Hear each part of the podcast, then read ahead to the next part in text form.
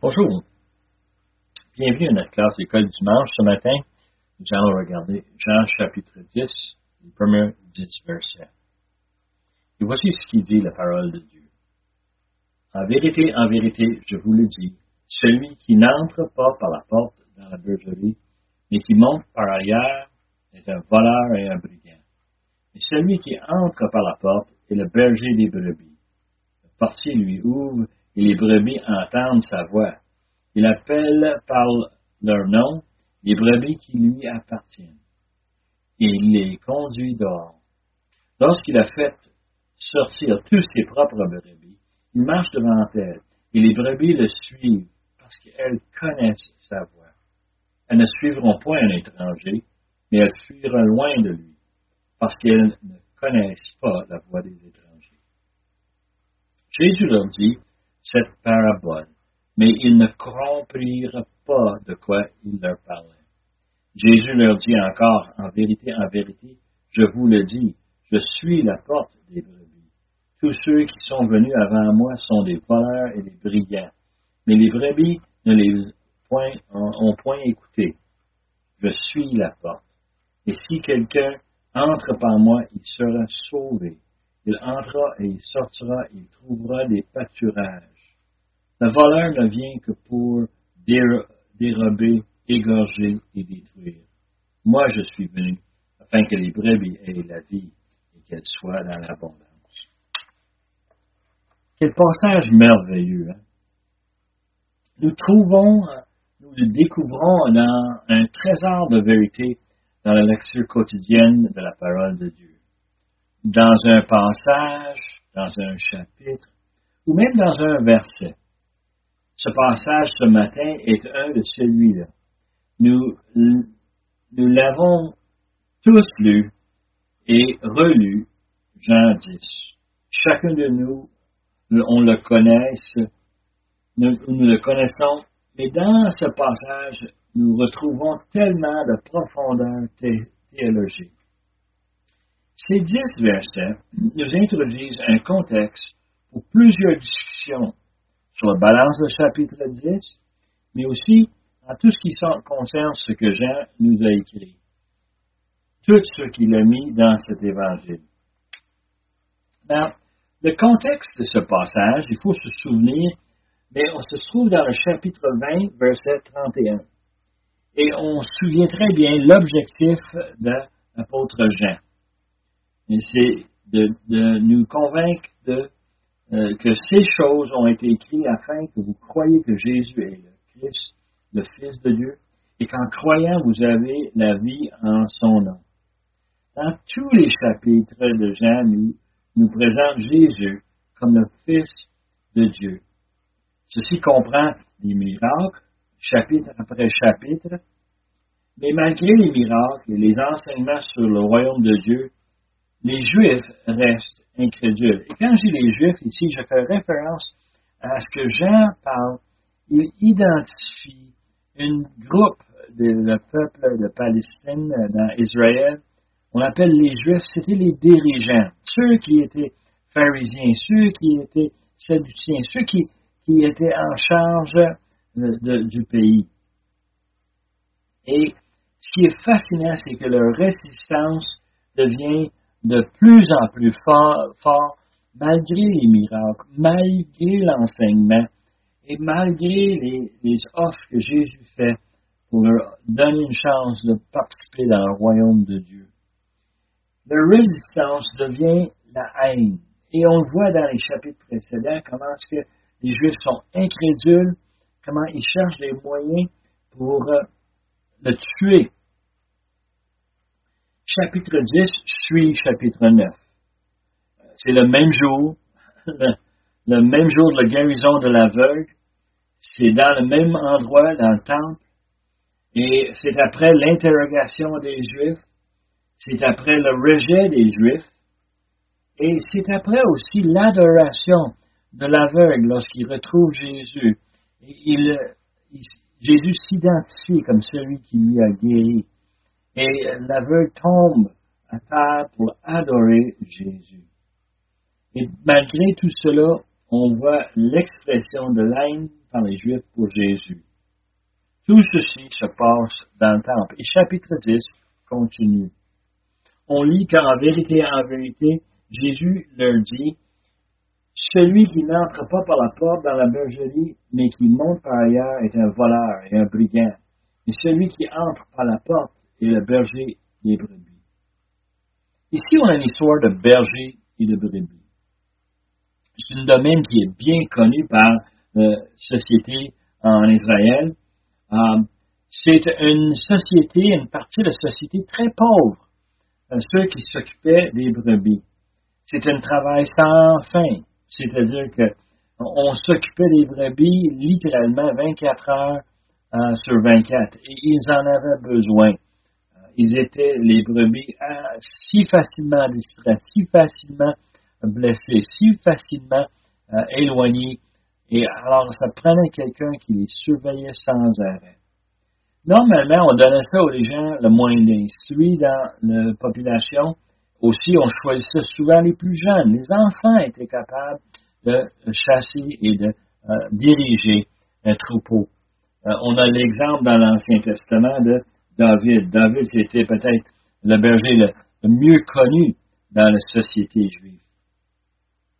Là, on parle ici euh, d'une bergerie. Et une bergerie, c'est un lieu où on rassemblait les troupeaux du village. Normalement, les bergers amenaient leurs brebis le matin pour les amener dans les pâturages pour qu'ils puissent manger l'herbe, euh, leur donner de l'eau, et ensuite, à la fin de la journée, ils les ramenaient dans leur village et normalement, le village investissait pour faire une toiture, une cloison où ce on pouvait, euh, on pouvait héberger les brebis la nuit euh, sans qu'ils soient euh, libres de se promener, sans qu'ils soient libres de s'écarter, ni aussi de les protéger des, des attaques des animaux et même des voleurs.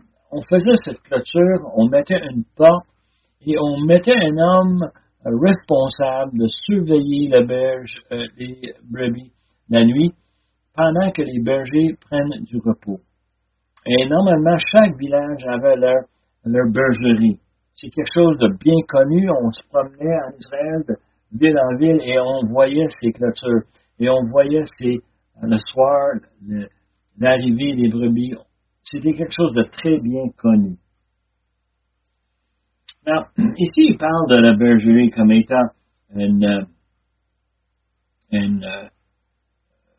un exemple. Il dit en verset 6 que c'est une parabole. C'est une leçon où il donne une image. Et on se pose la question, quand il parle de bergerie, il parle de, euh, de quoi? De l'Église? Il parle ici de d'autres bergeries plus loin. Euh, dans verset 16, il dit, j'ai encore d'autres brebis qui ne sont pas de cette bergerie. Celles-là, il faut que je les amène et les, elles entendront ma voix il y aurait un seul troupeau, un seul berger. Il y a des commentaires qui disent que la bergerie représente le ciel, mais verset 9 nous dit que les euh, brebis, ils vont entrer et sortir. Je n'ai pas l'impression qu'on va vouloir quitter le ciel une fois qu'on est rendu. On parle ici de la bergerie, ça représente le judaïsme. Et euh, ça paraît parce qu'on est en conflit euh, depuis chapitre 9 avec les Juifs, les dirigeants. Et eux autres ont un système élaboré avec des règles, avec des rituels, et euh, tout est pris à partir des Écritures, mais tordu, un sens que c'est un système qui abîme, qui abuse les Hébreux, les Juifs. La population suit euh, aveuglement comme des brebis. Et on parle ici d'une bergerie où on a toutes sortes de brebis. On a une porte. La porte représente la seule façon de sortir de la bergerie en sécurité. La seule façon qu'on peut le faire. Le portier, c'est celui qui est embauché pour surveiller la bergerie la nuit. Le voleur et le brigand, c'est ceux qui font du mal aux troupeaux. Ils veulent voler leur laine chercher à blesser et à abuser les brebis parce qu'ils s'en foutent d'eux autres. Ils vont même les tuer, les brebis, pour avoir leur viande. Le berger, dans l'Ancien Testament, était un rôle bien connu.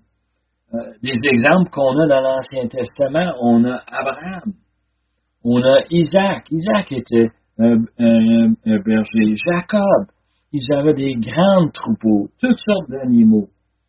Même Moïse, à 40 ans, il était berger pour son beau-père et il s'occupait, pendant 40 ans dans le désert, il s'occupait des troupeaux de son beau-père.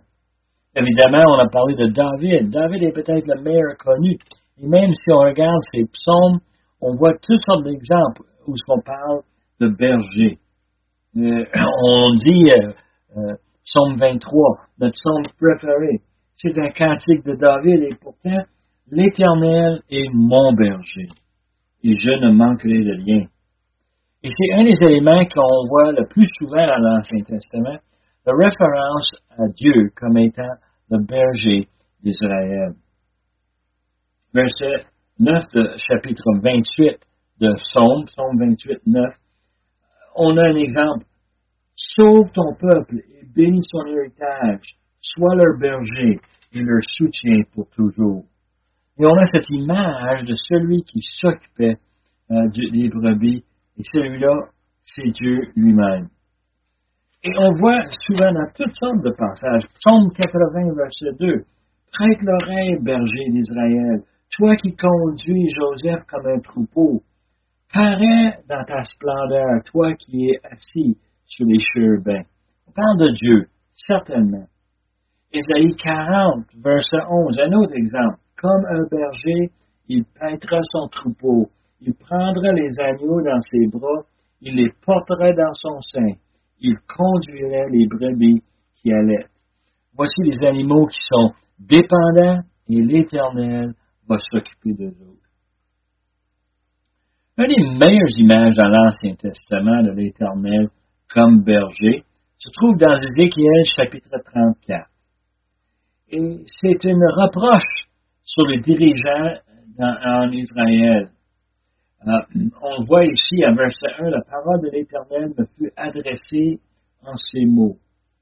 Fils de l'homme, prophétise contre les pasteurs d'Israël. Et le mot pasteur ici, c'est le même mot qu'on sert pour berger. Prophétise et dis-leur aux bergers, ainsi parle le Seigneur l'Éternel. Malheur aux bergers d'Israël qui ne pèsent eux-mêmes. Les pasteurs ne doivent-ils pas être le troupeau? vous avez mangé la graisse, vous êtes vêtus avec la laine, vous avez tué ceux qui étaient gras, vous n'avez point fait paître les brebis. Vous n'avez pas fortifié celles qui étaient faibles, guéri celles qui étaient malades, pensé celles qui étaient blessées. Vous n'avez pas ramené celles qui étaient égarées, cherché celles qui étaient perdues. Mais vous les avez dominées avec violence et avec dureté elles se sont dispersées parce qu'elles n'avaient point de berger. Elles sont devenues la proie de toutes les bêtes des champs. Elles se sont dispersées. Mon troupeau est errant sur toutes les montagnes et sur toutes les collines élevées. Mon troupeau est dispersé sur toute la face du pays.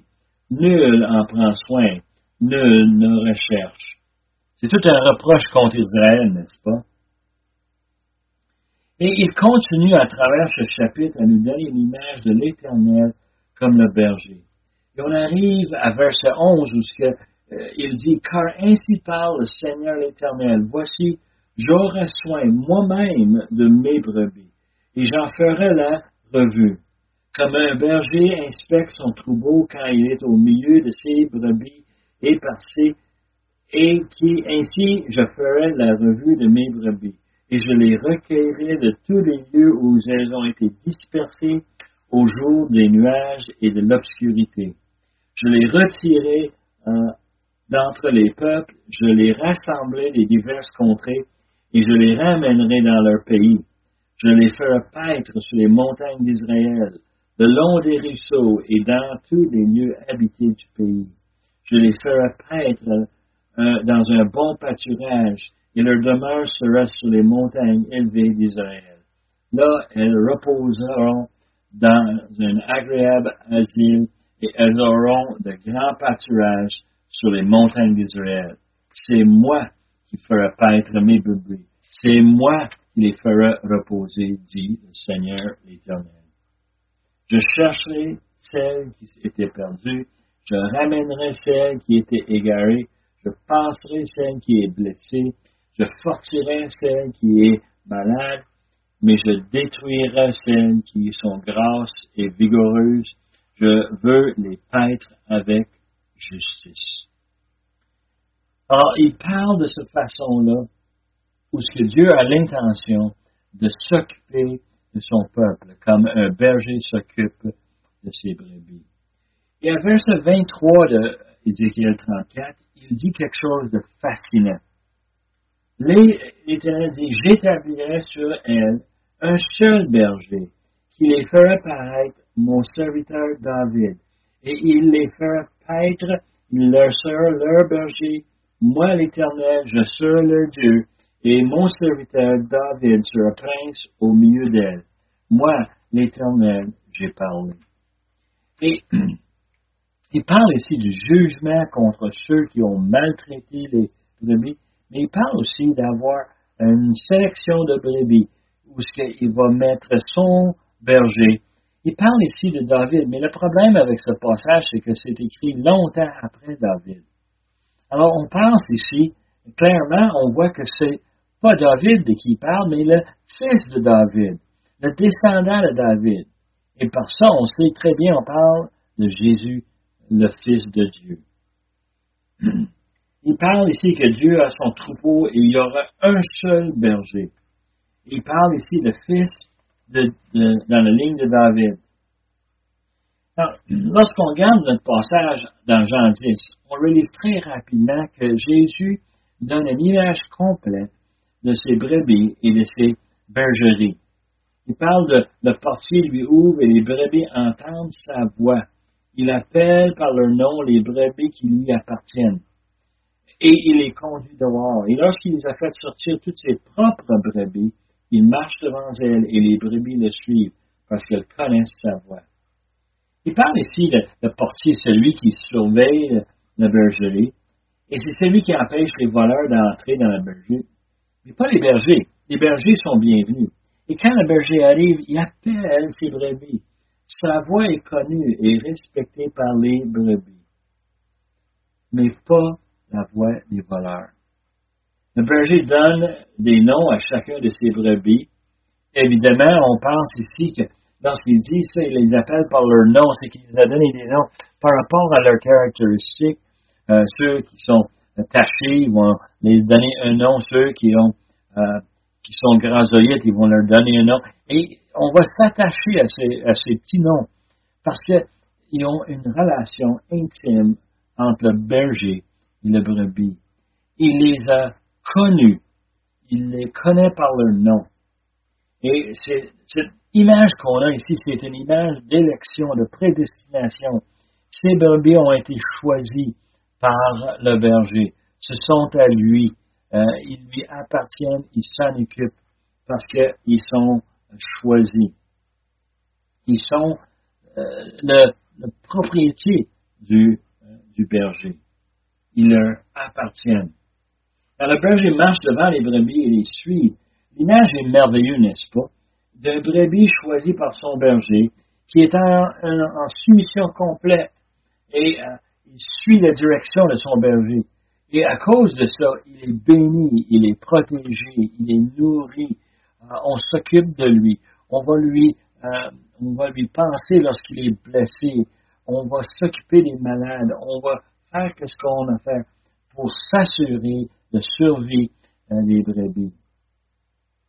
En verset 5 nous dit qu'ils ne suivront pas un étranger, mais elles fuiront loin de lui, parce qu'elles ne le connaissent pas, la voix des étrangers. Et voici une promesse très importante.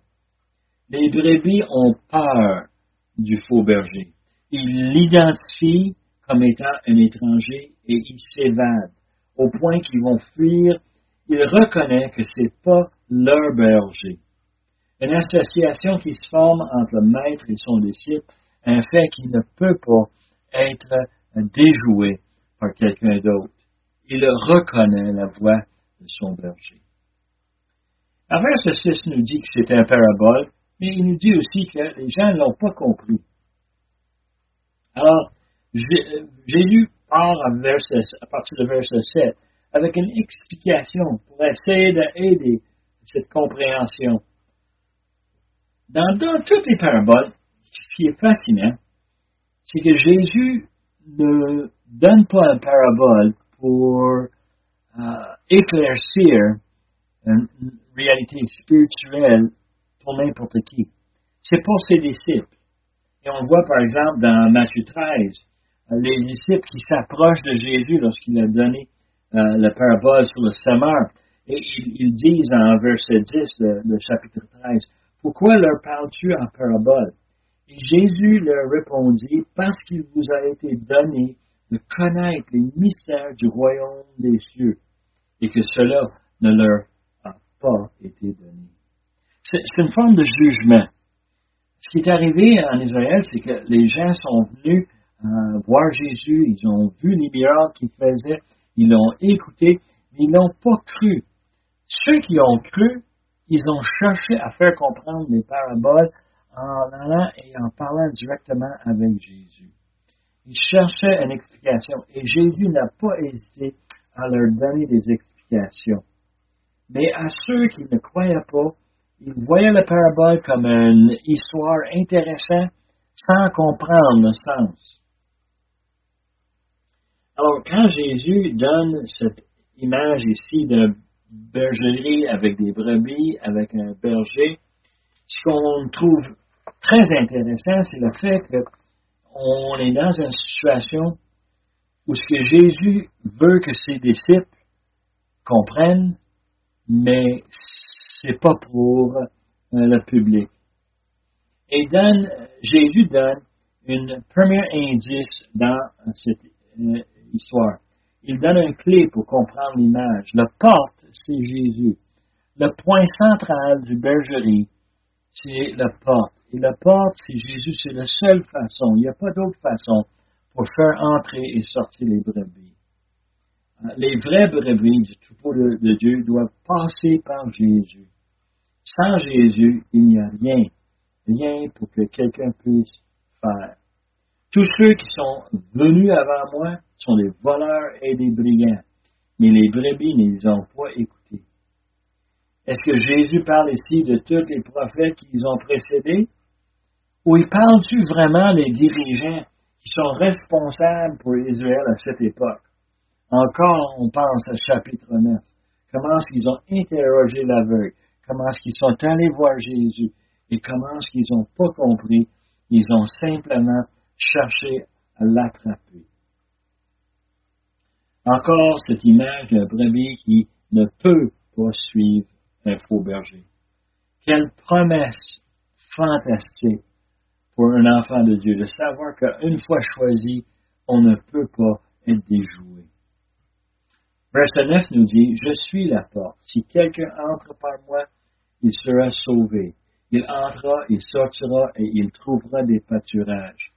Encore Jésus s'identifie comme la porte la deuxième fois, mais cette fois il introduit une vérité spirituelle essentielle pour la compréhension de ce passage. Il dit que le salut est par lui, permettre de, faire entrer et sortir ses, brebis. C'est le salut que Jésus offre.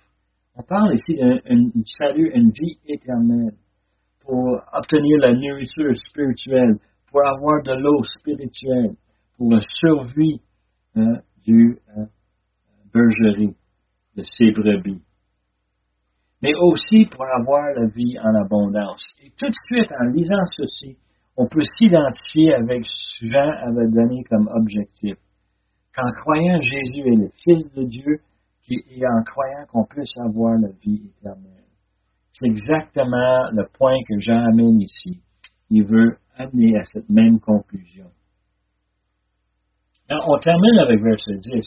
Le voleur ne vient pour dérober, égorger et détruire. Moi, je suis venu afin que les brebis aient la vie et qu'elles soient dans l'abondance. Où est-ce que nous, on se trouve dans cette histoire? J'aimerais terminer avec cette question-là. les brebis maltraitées par les faux bergers? Euh, j'espère que non. Est-ce qu'on est des brebis qui sont appelées par leur nom? On parle ici d'une sélection divine. On parle ici d'une souveraineté de Dieu qui, qui, est sur toute chose, sur toute action, et que rien ne peut arriver, rien ne peut nous arracher de la main de Dieu. Ou est-ce qu'on fait partie des voleurs, des brigands, qui dérobent le troupeau de Dieu? Tellement un, rôle pénible et affreux. On pense à Judas qui voulait avoir juste de l'argent. Euh, il était avec le Seigneur pendant trois ans et tout ce qu'il pouvait penser, c'était à ses poches. Euh, incroyable, mais il existe des gens, et même des fois, des gens parmi nous. C'est important de réaliser qu'on a un berger, un berger qui a notre intérêt. Terminons avec un, un mot de prière. Père éternel, on veut te remercier pour le fait que tu nous donnes cette image en Jean 10 d'un bergerie qui est là pour pour nous et qu'on fait partie de cette bergerie ou on fait partie d'une autre bergerie, mais que le berger va venir nous chercher par notre nom. On va l'entendre et on va le suivre. Merci pour cette image, qu'on puisse voir le salut comme étant un cadeau qui vient de toi, qui est offert par ton Fils, celui qui t'a choisi pour être le berger sur ton peuple. Et, Seigneur, c'est un honneur de, de te connaître. C'est un plaisir de te donner gloire pour tout ce que tu as fait. Demande, Seigneur, que tu nous bénisses cette semaine, que tu nous aides à mettre ceci en pratique, de te rassurer en sachant que personne ne peut nous déjouer si nous appartenons à toi. Aide-nous à être fidèles à toi et de te suivre où tu nous amènes. Nous demandons ces choses par le beau nom de Jésus, notre Sauveur et notre Maître. Amen.